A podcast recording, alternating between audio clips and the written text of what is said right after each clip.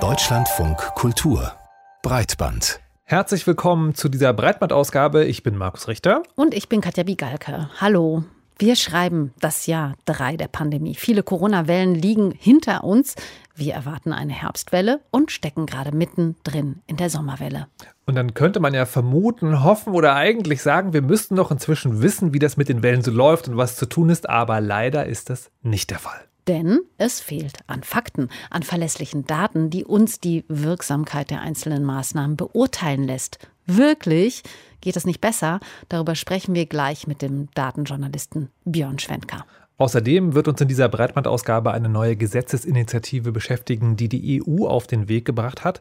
Die trägt den schönen Namen Mika und soll die Märkte rund um Kryptoanlagen regulieren. Eine recht komplizierte Materie, in die wir gleich ein wenig Licht bringen wollen. Ja, und wir werfen noch einen Blick auf KI-Bildgeneratoren, die immer bessere und realistischere Bilder produzieren und damit durchaus für Verwirrung sorgen können. Jetzt aber erstmal unser Topic, die deutsche Datenmisere rund um Corona. Breitband Topic. Viele Erwartungen ruhten ja auf dem Bericht des Sachverständigenrats der Bundesregierung, der Anfang Juli erschienen ist und in dem 18 WissenschaftlerInnen die Ergebnisse ihrer Untersuchungen zu den bisher eingesetzten Maßnahmen zur Eindämmung der Pandemie veröffentlichen sollten. Ja, das Problem ist, die WissenschaftlerInnen, die haben diesen Abschlussbericht nur unter Vorbehalt veröffentlichen können, denn, so ihre Aussage, sie konnten die Maßnahmen nicht wirklich bewerten, weil nämlich Daten fehlten. Schuld an dieser miserablen Faktenlage soll unter anderem auch das Robert-Koch-Institut tragen, aber ist das wirklich so und welche Daten fehlen eigentlich? Karina Schröder hat nach Antworten gesucht. Es fehlt an Daten. In dem Punkt stimmt der Physiker Dirk Brockmann zu.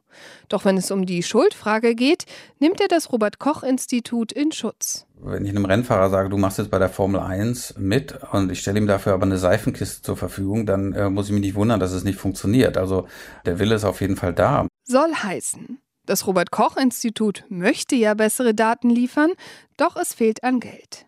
Ganz überraschend kommt diese Einschätzung von Dirk Brockmann nicht. Er leitet selbst eine unabhängige Projektgruppe am RKI und forscht mit digitalen Mitteln zu Epidemien an der Humboldt-Universität Berlin. Er erstellt auch Prognosen darüber, wie sich eine Epidemie entwickeln kann. In Bezug auf Corona brauchen ForscherInnen wie er unter anderem genaue Erhebungen zum Virus, zur Inzidenz und zur Hospitalisierungsrate. Das ist die Zahl der Krankenhauseinweisungen pro 100.000 Einwohner in einem festgelegten Zeitraum. Und? Kontakthäufigkeiten, Kontaktnetzwerke, also alles, was wirtsseitig da ist, müsste gewonnen werden und zwar auch schnell. Und da können halt digitale Tools sehr helfen und da stehen wir halt momentan noch nicht so gut da. Helfen könnten zum Beispiel schon regelmäßige Befragungen und Stichprobentestungen von Bürgerinnen, solche, die auch immer wieder in Großbritannien durchgeführt werden. Oder auch Projekte wie die sogenannten Corona-Datenspenden vom Robert Koch Institut. Das ist ein Projekt, wo mittlerweile 500.000 Menschen ihre Daten, die gewonnen werden aus Fitness-Trackern, also Schlafdaten, Herzrhythmusdaten und äh, Aktivitätsdaten spenden freiwillig, auch immer Zugriff haben und auch an Umfragen teilnehmen. Außerdem sagt Brockmann, die einzelnen Daten nützen nur wenig, vielmehr müssen diese als Bündel verstanden und ausgewertet werden. Da fehle es in Deutschland aber an Know-how und Datenwissenschaftlerinnen. Begeistert ist Dirk Brockmann hingegen von den Medien und deren Bemühungen, auch mit wenigen Daten Aufklärungsarbeit zu leisten. Relativ schnell haben sich sehr, sehr anspruchsvolle, zum Beispiel Visualisierung der Lage ausgebildet. Also Datenjournalismus ist gewachsen total. Dazu gehört zum Beispiel Zeit Online. Datenjournalist Christian End und sein Team haben bereits zu Beginn der Pandemie eigene Daten erhoben etwa die Gesundheitsämter selbst angefragt, daraus Schaubilder und Artikel verfasst. Denn die Datenlage sei besonders problematisch gewesen. Zum Beispiel bei der Übermittlung der Infektionszahlen von den Gesundheitsämtern an das RKI. Wir müssen jetzt viel mehr auf die Krankenhäuser schauen und dort gibt es wirklich äh, nach wie vor keine guten Daten. Ich habe es erwähnt, die Labore melden inzwischen digital an die Gesundheitsämter. Die Krankenhäuser faxen aber ihr quasi nach wie vor. Die Schuld dafür sieht Christian End beim Bundesgesundheitsministerium. Mittlerweile hat Zeit Online die eigene Datenerhebung allerdings eingestellt. Denn, so die Begründung, Datenbereitstellung und Übermittlung des RKI hätten sich verbessert. Dennoch fehle es weiterhin an Zahlen und Daten. Die Menschen würden sich zum Beispiel weniger offiziell testen lassen. Für die Berichterstattung und Einschätzung der Lage, auch in Hinblick auf den Herbst, ist das ein echtes Problem. Ja, und das dürfte in der Tat ein richtiges Problem werden. Aber in diesem Fall kann man immerhin sagen, dass es für diese Prognose nicht an einer Datengrundlage fehlt. Die haben wir. Wir wissen, dass wir zu wenig wissen. Hm. Was wir alles wissen könnten, wenn wir Daten anders erheben und verarbeiten würden, darüber sprechen wir gleich mit dem Datenjournalisten Björn Schwenker. Die Meinungen dazu, wie man Corona am besten bekämpft, die gehen ja bekanntlich sehr weit auseinander. Auch im dritten Jahr der Pandemie hat sich daran nichts geändert. Leider ist es aber auch im dritten Jahr der Pandemie nicht gelungen, bestimmte Positionen in der Debatte mal durch eine ausreichende Datenlage wirklich zu erhärten. Wir wissen ja zu diesem Zeitpunkt zum Beispiel noch nicht mal, wie viele Menschen überhaupt infiziert sind. Entweder fehlen Daten oder wo sie vorhanden sind, können sie nur ganz schwer ausgewertet werden. Das erschwert auch eine Berichterstattung, die aufklärt, analysiert und Vorschläge macht gemacht vielleicht? Schon vor über zwei Jahren haben Datenjournalistinnen in einem offenen Brief das Robert Koch Institut dazu aufgefordert, tagesaktuelle und auch maschinenlesbare Daten mal bitte zur Verfügung zu stellen. Und was hat sich eigentlich seitdem getan? Darüber haben wir mit Björn Schwenker, Datenjournalist beim NDR, gesprochen und unsere erste Frage an ihn war, ob Journalistinnen heute überhaupt valide über Corona berichten können. Ja, das ist die Gretchenfrage. Wir versuchen es so gut wie möglich zu machen. Und äh, das bedeutet, dass wir, wenn wir Daten zeigen, sozusagen im Kleingedruckten und im Textbereich schreiben, passt auf, das ist hier ein bisschen verzerrt. Aus folgenden Gründen ist das hier vielleicht unterschätzt. Aber wir wissen auch von uns selber als äh, Medienkonsumierende, dass man das Kleingedruckte nicht so richtig gut liest. Und äh, darum bleibt es leider auch dabei, dass das Bild der Pandemie, das wir da vermitteln, auch immer ein verzerrtes Bild ist, insofern die Daten auch verzerrt sind. Das ist für uns als Journalisten eine echte Zwickmühle. In der Vergangenheit wurde immer viel diskutiert darüber, wie die Daten übermittelt wurden von den verantwortlichen Stellen. Heutzutage geht es eher darum, dass es gar nicht genug Daten sind. Welche Daten fehlen denn? Da gibt viele. Man könnte bei der offensichtlichsten beginnen, nämlich der Frage, wie viele Menschen sind eigentlich überhaupt infiziert? Also diese Sieben-Tage-Inzidenz, die wir inzwischen äh, kennen, ja, und die uns ja auch zeigt, kommt jetzt die nächste Welle oder geht gerade eine. Da haben wir eine riesige Dunkelziffer, das heißt, diese Zahl unterschätzt die Situation immer. Das tat sie schon immer, aber das wird immer stärker, diese Unterschätzung, was daran liegt, dass sich die Art, wie wir testen, immer wieder ändert und immer weniger Tests gemacht werden. Wir wissen wenig. Wir wissen äh, nicht, was ist mit dieser Sommerwelle, die wir da gerade sehen, hat jetzt schon ihr Maximum erreicht oder testet nur keiner mehr. Äh, gleichzeitig kommt es dann zu solchen äh, Sachen, wie dass jetzt die Ämter am Wochenende gar nicht mehr melden. Dann sehen die Kurven da immer ganz komisch aus. Wir könnten eigentlich äh, am Wochenende immer dran schreiben, also hier ist eigentlich alles verkehrt und dann aber Montag, Dienstag gibt es auch Artefakte wegen vielen Nachmeldungen. Das könnten wir also auch schreiben. Also dieses Grunddatum, wie stark ist die Pandemie, wie viel sind infiziert, das fehlt uns eigentlich in richtiger Form. Aber generell ähm, sind alle Corona-Daten im Moment betroffen. Alles wird zurückgefahren. Die Corona-Pandemie ist so ein bisschen abmoderiert und die Ressourcen in den Ämtern, in den Testzentren, Laboren, auch beim Robert-Koch-Institut im RKI, die gehen jetzt auch wieder in andere äh, Projekte rein und es gibt weniger Daten, es gibt seltener Daten, sie werden schlechter, sie sind nicht mehr so gut maschinenlesbar. Also wir haben eigentlich generell ein Problem. Also es fehlen auf der einen Seite Daten und auf der anderen Seite, das hört man ja oft, äh, ist es so, dass äh, viele Daten äh, schlecht äh, digitalisiert wurden. Ist das korrekt? Deutschland hat generell ein großes Problem mit der Digitalisierung. Das heißt konkret für die Pandemie, manche Daten werden gar nicht erst digital erhoben. Zum Beispiel die Impfungen. Nicht jedes Bundesland hat ein digitales Impfmonitoring und entsprechend gibt es dann einfach weniger Daten oder es dauert sehr viel länger, bis die kommen. Das führt dann wieder zu Unterschätzungen oder Überschätzungen. Ist einfach falsch. Ja. Manchmal gibt es dann digitale Daten, aber dann verstehen sich die digitalen Systeme nicht untereinander. Das heißt, der Computer oder die Software, die ein Gesundheitsamt oder ein Krankenhaus benutzen, die können halt einfach nicht miteinander sprechen. Und dieses nicht miteinander sprechen ist so das Grundproblem dabei. Man hat einfach keine einheitlichen Standards. Es wird oft gesagt, dass Geld fehlt, das stimmt auch, aber es gibt einfach den mangelnden einheitlichen politischen Willen, dem Priorität zu geben. Jetzt haben wir, man muss im Bereich der Digitalisierung immer noch sagen, eine neue Bundesregierung, weil das da gerade alles sehr, sehr langsam anläuft. Gibt es denn da von der Seite Pläne, irgendwie die Datenbasis zu verbessern? Man spricht davon, jetzt gerade auch, weil viel Kritik vom Expertenrat der Bundesregierung kam und auch aus der Ärzteschaft, dass man doch jetzt nur bessere Daten braucht, mal nach zwei Jahren Pandemie. Und dann hört man aus Berlin, wir wollen die Digitalisierung jetzt vorantreiben, damit wir fit sind für die Corona-Wellen im Herbst. Das ist eigentlich illusorisch. Ne? Also wir haben dann Rückstand von Jahrzehnten. Wie will man das denn jetzt in wenigen Monaten aufholen? Wenn man mal ein bisschen zurückguckt, im Januar saß äh, Karl Lauterbach vor der Pressekonferenz und hat gesagt, in ein, zwei Wochen haben wir die Hospitalisierungsraten, also wie viele Menschen mit Corona ins Krankenhaus kommen, digital und schnell und sofort für alle verfügbar. Davon merken wir nichts. Wir haben da Verzögerungen von Wochen und massive Unterschätzungen heute noch. Gibt es denn auch ein paar positive Meldungen diesbezüglich? Also ist Ihre Arbeit irgendwo auch einfacher geworden? Ja, wir Datenjournalistinnen sind ja direkte Datenkunden vor allem des Robert Koch Institutes, das da stark in der Kritik stand, auch von uns Journalistinnen. Und da hat man sich schon bemüht, uns entgegenzukommen, uns mehr Dateien zur Verfügung zu stellen, uns besser zu verstehen. Es gab dort Treffen. Das Grundproblem bleibt aber, dass es auch dort eigentlich keine Stelle gibt oder das RKI sich gar nicht so versteht, dass es für die Datenlieferung an die Öffentlichkeit da ist. Man ist dort eher Politikberater und möchte die Deutungshoheit bei sich haben. Und wenn man die Daten rausgibt, dann übergibt man ja sozusagen auch die Deutungshoheit. Wobei man zur Ehrenrettung des RKI auch sagen muss, es gibt dort einfach eine nicht unbegründete Angst, dass äh, da draußen sozusagen jede Menge Fake News auch aus den Daten gemacht werden.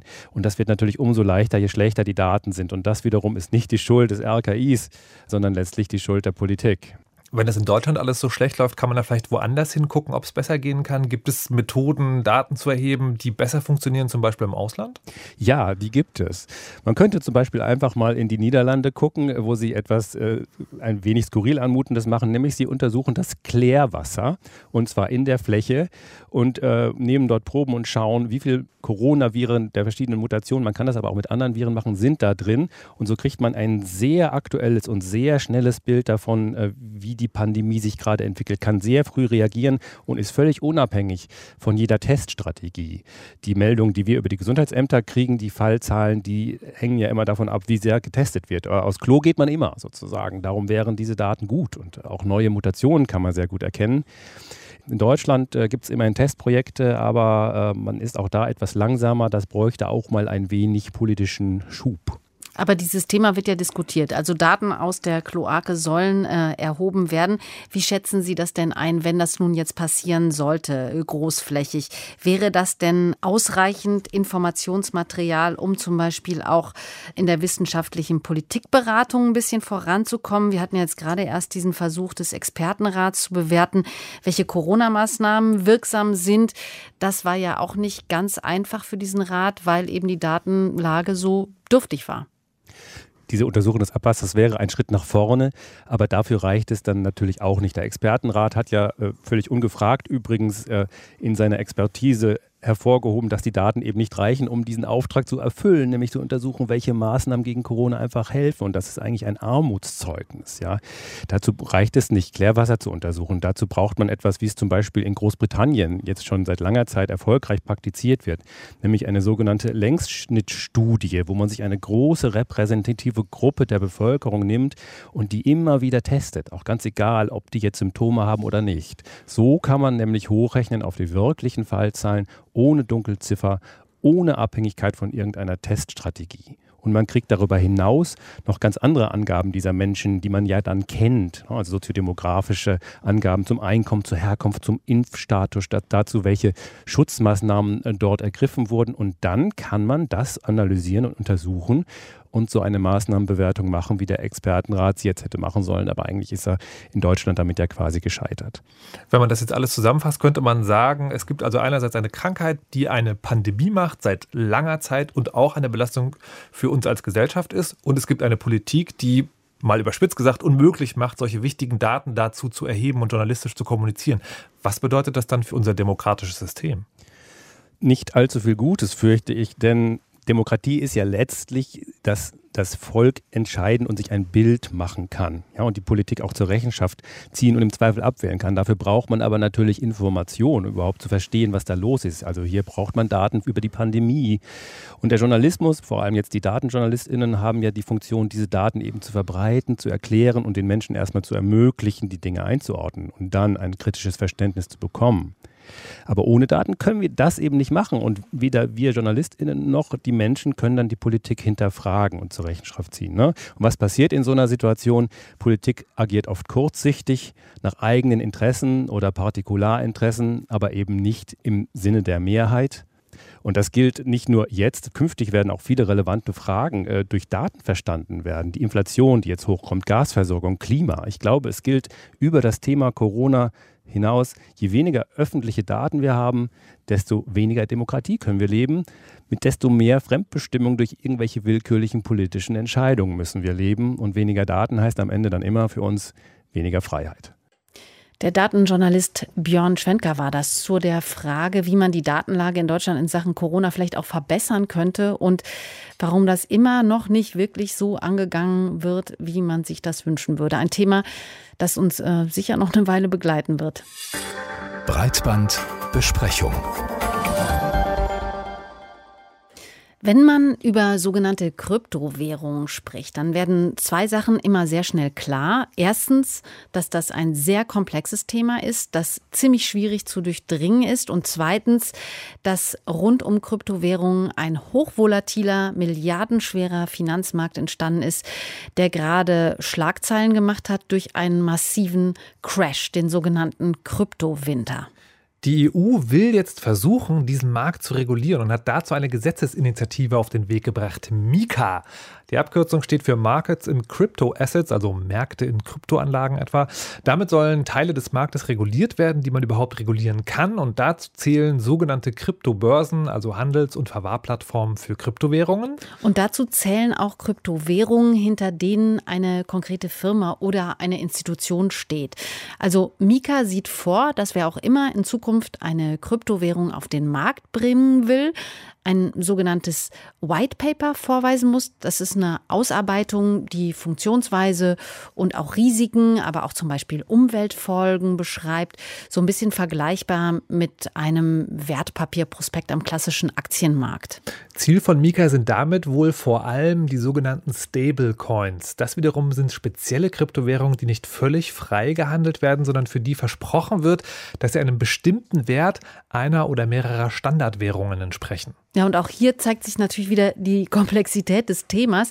Warum sollen gerade die Kryptowährungen reguliert werden, die zumindest in der Theorie danach klingen, dass sie zuverlässiger und stabiler eben als eben die freihandelbaren Währungen sind? Und genau darüber haben wir mit Janis Lennartz gesprochen. Er arbeitet am Lehrstuhl für öffentliches Recht an der Humboldt-Universität zu Berlin, schreibt für das Verfassungsblog, das sich politisch und juristisch mit dem Grundgesetz auseinandersetzt und beschäftigt sich eben thematisch mit dem rechtlichen Rahmen für Blockchain-Regulierung.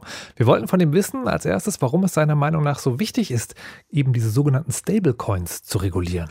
Aus dem einfachen Grund letztlich, dass ähm, sie alle irgendwie mit einer Deckung arbeiten. Das heißt, jemand, der einen Stablecoin emittiert, der behauptet, ähm, wer eine Einheit von diesem Stablecoin bezieht, dem garantiere ich, dass er das in einen Euro oder einen Dollar oder was auch immer umtauschen kann. Und diese Deckung muss irgendwie ähm, garantiert werden. Und deshalb ist hier der Regulierungsbedarf besonders hoch. Wir haben jetzt in den letzten Monaten äh, gesehen, dass eine bekannte Kryptowährung, ein Stablecoin UST Terra, zusammengebrochen ist. Ähm, und dort war diese Deckung eben nicht gegeben. Das heißt, ähm, es war versprochen, für jede Einheit UST kriegt man einen Dollar und ähm, das hat aber dann in der Krise nicht funktioniert. Und äh, der allgemeine Hintergrund ist vielleicht so ein bisschen, was diese Stablecoins angeht, dass Facebook vor einigen Jahren ja ein riesiges mit viel Tamtam -Tam verkündetes ähm, Stablecoin-Projekt hatte. Ähm, erst Libra, dann Diem hieß das. Und das hat die europäischen ähm, Aufsichtsbehörden ziemlich aufgeschreckt und ist ein wichtiger Hintergrund dieses ganzen Regulierungsprojekts. Das heißt, um das nochmal grob zusammenzufassen, also Mika gilt für Kryptowährungen, hinter denen eine juristisch belangbare Person steht oder eine Firma. Ja, es setzt jedenfalls voraus, ähm, sozusagen, wenn man im europäischen Markt so eine Kryptowährung anbieten will, neu, dass äh, man dann äh, bestimmte Eigenschaften erfüllt und das setzt voraus, dass man irgendwie fassbar ist. Institutionen, die damit arbeiten, das handelt sich dabei um Kryptobörsen oder wer genau ist damit gemeint und was genau wird da reguliert? Das sind ähm, die Kryptobörsen, die aber regelmäßig so eine Doppelfunktion haben. Wenn Sie eine Kryptobörse haben, dann können Sie da einerseits handeln, aber regelmäßig bieten die Ihnen auch ein Wallet an, ähm, wo Sie Ihre Kryptowährung bei der Bank äh, lagern können.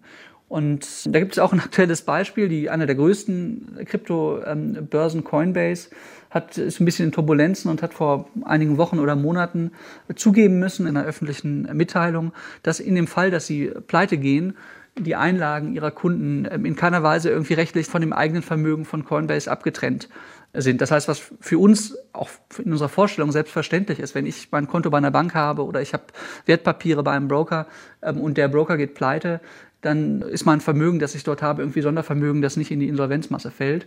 Und das ist bei Krypto ähm, Börsen bisher eben nicht ähm, sichergestellt. Und das wird eben jetzt zur Vorgabe gemacht. Das heißt, dass ähm, im Insolvenzfall vernünftig getrennt wird zwischen äh, meinem Vermögen, das dort liegt, und ähm, dem Vermögen des äh, Dienstleisters selbst. Im Bereich NFT, da soll es ja eine unterschiedliche Handhabe geben, je nachdem, ob die an bestehende Vermögenskategorien angebunden sind oder nicht. Können Sie das nochmal erklären?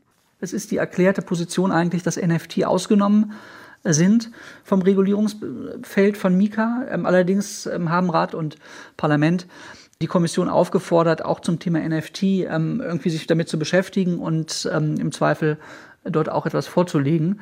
NFTs haben ja ein ähnliches Problem wie ähm, so etwas wie ein Stablecoin, insofern als dass sie ähm, nicht sich selbst genug sind und auf der Blockchain existieren, wie zum Beispiel Bitcoin. Da kann ich auch sagen, ich finde das ganz toll, ich will das kaufen oder ich will damit nichts zu tun haben. Aber so oder so ist klar, der Wert des Bitcoins hängt irgendwie nur an Angebot und Nachfrage. Bei NFT habe ich das ähnliche Problem wie bei ähm, Stablecoin, dass ich eine Aussage über etwas jenseits der Blockchain mache wenn ich ein NFT verkaufe oder damit handle, weil ich nämlich immer sage, dieses NFT verkörpert ein Kunstwerk oder ähm, was auch immer. Und ähm, das muss irgendwie sichergestellt werden, dass das tatsächlich auch der Fall ist. Insofern ist dieses Problem irgendwie eins, das Stablecoin und NFT teilen, aber natürlich werden NFT nicht en gros an Kapitalmärkten gehandelt, sondern sind irgendwie so ein bisschen ein Sonderphänomen des Kunstmarktes bisher. Deshalb fallen sie nicht unter die Mika-Verordnung. Jetzt will ja Mika etwas gesetzlich regeln, was vor allen Dingen angetreten war, um möglichst frei von Regulierung zu sein. Eben Cryptocurrency ist ja eines der großen Versprechen. Ab von jedem zentralistischen System, ab von jeder Regulierung. Heißt das, das Gesetz ist jetzt rundheraus abgelehnt worden von denen, die es betreffen könnte? Ja, also es hält auf jeden Fall diesem ursprünglichen Versprechen so ein bisschen den Spiegel vor, weil der Umstand, dass es Dienstleister gibt, Intermediäre, die man regulieren kann, ähm, das zeigt ja schon, dass diese ursprüngliche Vorstellung, wir werden all die los, ähm, nicht wirklich ähm, zutreffend ist. Wenn man ein bisschen weiter reinzoomt, muss man natürlich abschichten zwischen den einzelnen Kryptowährungen. Bitcoin selbst ähm, hält sein Versprechen im Zweifel. Da braucht es keine Intermediäre, es gibt äh, keine zentrale Organisation, Transaktionen werden über das Protokoll abgewickelt. Aber die meisten Sachen, die danach gekommen sind, schieben auch dieses Bild ähm, sozusagen besonderer Freiheit und Dezentralität vor sich her, werden dem aber eben nicht wirklich ähm, gerecht. Gleichzeitig haben die Leute, die hinter solchen Kryptoprodukten stehen, aber natürlich auch ein Interesse bei allem Reden über Freiheit, ähm, dass sie eine gewisse Verlässlichkeit im Markt haben. Und ähm, diese Verlässlichkeit wird eben durch Recht sichergestellt. Das heißt, die Kryptodienstleister selbst wollen natürlich äh, möglichst wenig reguliert werden, aber sie sind höchstwahrscheinlich auch nicht ähm, vollkommen gegen jede Form von Regulierung, weil sie ähm, wissen, dass ihre Akzeptanz irgendwie ein bisschen daran hängt, dass sie nicht ganz außerhalb ähm, des Rechts in einem rechtsfreien Raum existieren. Sie haben ja eben schon ein paar Beispiele genannt, äh, woraus eigentlich relativ klar hervorgeht, dass ein wenig mehr Regulierung dem Ganzen gut täte, weil da eben äh, Währungen äh, extrem an Wert äh, verloren haben über kürzeste Zeit, weil Versprechen nicht eingehalten wurden. Was ist denn aus Ihrer Sicht der wichtigste Grund, warum jetzt diese Regulierung kommen musste? Das schlechte Beispiel der letzten Monate macht das, glaube ich, hinreichend ähm, deutlich. Ich meine, dass es äh, am Kapitalmarkt eine Krise gibt, das kommt regelmäßig vor. Also Aktien fallen, Anleihen fallen, Kryptowerte äh, fallen eben auch. So ist es. Das ist nicht schön für den Anleger, aber es ist erstmal ähm, Kapitalismus einfach. Ähm, aber was wir gesehen haben in den letzten Monaten ist eben auch, und das ist ein Unterschied zum breiten Kapitalmarkt, dass eine ganze Reihe von Anbietern ähm, eben ähm, in Kalamitäten gekommen sind Und ähm, das ist natürlich nochmal was anderes als einfach der Umstand, ich spekuliere und dann entwickelt sich der Preis schlecht.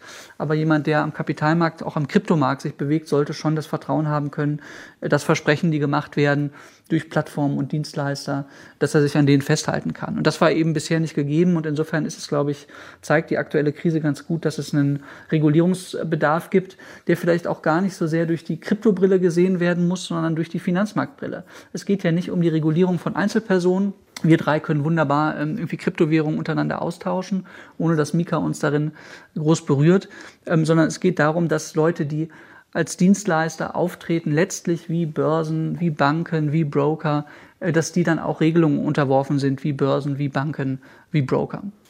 Würden Sie sagen, Mika kann als Vorbild taugen, auch für andere Länder vielleicht, wie man mit diesem Markt umgeht? Wir haben das finale Produkt sozusagen noch nicht veröffentlicht. Wir wissen nur, dass Rat und Parlament sich grundsätzlich geeinigt haben.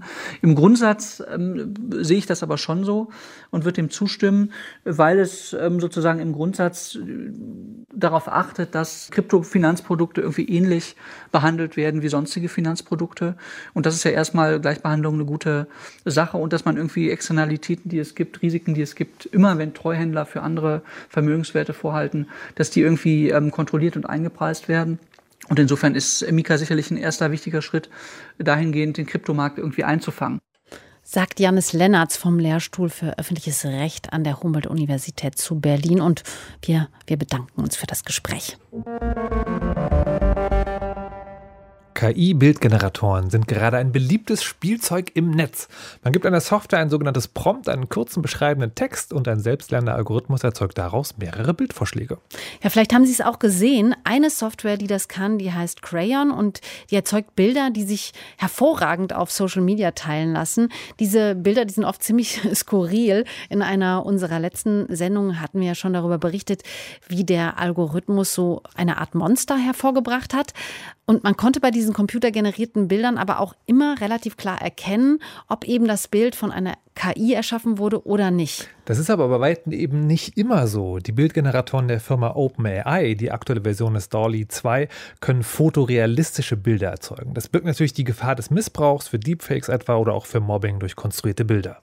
Ja, und der Frage, ob und wie sich solche Bildgeneratoren vom Missbrauch schützen können und ob sie es tun, der ist unser Autor Thomas Reinches nachgegangen. Have a look at this fox scientist. Eine Darstellung eines Fuchses in einem weißen Kittel, wie sie in einem Kinderbuch vorkommen könnte. I cannot believe how well this came out. It has tons of personality. Carol Jolney Verheer vom YouTube-Kanal Two Minute Papers hat offenbar Zugriff auf Dolly 2 und ist begeistert. Hinter Dolly 2 steckt ein KI-Modell, das mit 250 Millionen Bildern und dazu passenden Bildbeschreibungen trainiert wurde. Es abstrahiert unter anderem Farbe, Form und Aussehen von Objekten und deren Position zueinander.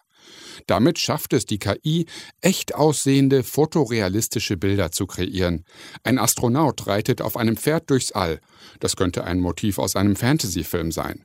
Oder a platypus studying the schematics for a cold fusion reactor. Ein Schnabeltier, das die Pläne für einen Fusionsreaktor studiert. These are absolutely amazing. Not just the quality, but the variety of the results. My goodness. Nahezu gleichzeitig mit Dolly 2 sind zwei andere Bildgeneratoren bekannt geworden. Imogen und Party, beide von Teams bei Google entwickelt. Sie liefern ähnlich überzeugende Ergebnisse und auch sie sind bisher nicht frei verfügbar. Wer bei OpenAI Zugang beantragt, muss Nutzungsbedingungen zustimmen, die schon den Versuch, beispielsweise nicht jugendfreie Bilder zu generieren, ausschließen. Bisher funktioniert dieser Schutz. Hinzu kommen technische Schutzmaßnahmen, etwa das Ausfiltern bestimmter Wörter aus den Anfragen an die KI. Auch eine Adaption der Trainingsdaten, damit zum Beispiel solche Modelle erst gar keine oder sehr reduziert brutale oder auch sexistische oder pornografische äh, Szenen oder so zu Gesicht bekommen und die so mit lernen können. Christian Ledig, Professor für erklärbares maschinelles Lernen in Bamberg. Eine KI, die nie Gewaltdarstellungen gesehen hat, kann auch keine Gewaltdarstellungen generieren. Außerdem können weitere Filter die generierten Bilder analysieren und problematische Inhalte verwerfen. Aber es werden sich wohl immer Wege finden, solche technischen Schutzmaßnahmen zu umgehen. Und selbst wenn die Filter noch so gut funktionieren würden, sie würden immer nur das System des jeweiligen Anbieters vor Missbrauch schützen.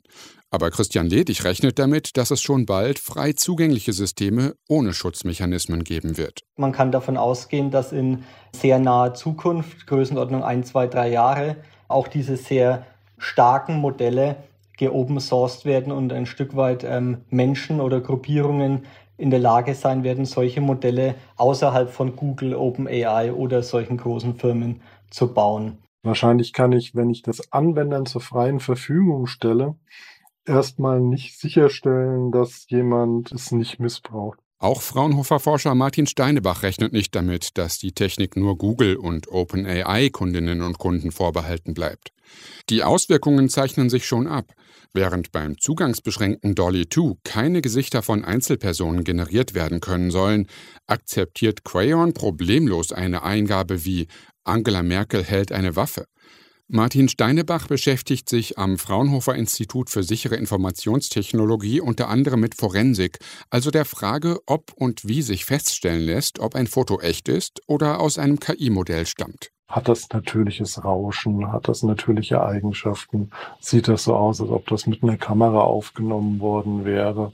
Oder hat das Eigenschaften, die eher aus einem Renderer, aus einem Raytracer stammen und so? Der Idee, dass etwa Social-Media-Plattformen eine Software anschaffen könnten, die eine solche forensische Analyse automatisch vornimmt, um dann computergenerierte Bilder entsprechend zu markieren, erteilt er eine Absage. Zu selten sei das Ergebnis eindeutig. Eine verlässliche Echtzeitanalyse scheint kaum möglich. Die Forensik ist üblicherweise ja eher Postmortem-Geschichte, bei dem ich dann einen Vorfall mir anschaue, mir in aller Ruhe Dinge betrachte, mit mehreren Experten über irgendwas schaue und dann Gutachten verfasse und erkläre, was da wahrscheinlich vorgefallen ist. Technisch wird sich dem Missbrauch also kein Riegel vorschieben lassen. Während die KIs kreativ werden, vielleicht Künstlerinnen inspirieren oder in Zukunft ganze künstliche Welten erschaffen, werden sie mit Sicherheit auch genutzt werden, um Lügen, Fake News und Hass zu verbreiten. Das heißt, man wird sich damit auseinandersetzen müssen, wie geht man als Individuum oder als Gesellschaft damit um, wenn diese Technologie ein Stück weit frei verfügbar ist, ohne großartige Begrenzungen in der Benutzung. Und da finde ich, um den Bogen zur DALI Mini zu schließen, das eben sehr interessant, dass man jetzt momentan ein bisschen die Dynamiken und auch die Risiken sieht und auch ein bisschen geschult wird, wie man mit solchen äh, neuen Technologien umgeht, solange sie noch nicht ganz so mächtig sind, wie sie in, in ein, zwei Jahren sein werden. Kleiner Nachtrag, Dolly Mini, von dem der Experte hier am Ende spricht, hat nichts mit der mächtigen Software Dolly zu tun. Es war der ursprüngliche Name, den sich die Macher der öffentlich verfügbaren Crayon AI gegeben hatten, den sie aber ablegen mussten, weil sie eben gar nichts mit Dolly von OpenAI zu tun haben.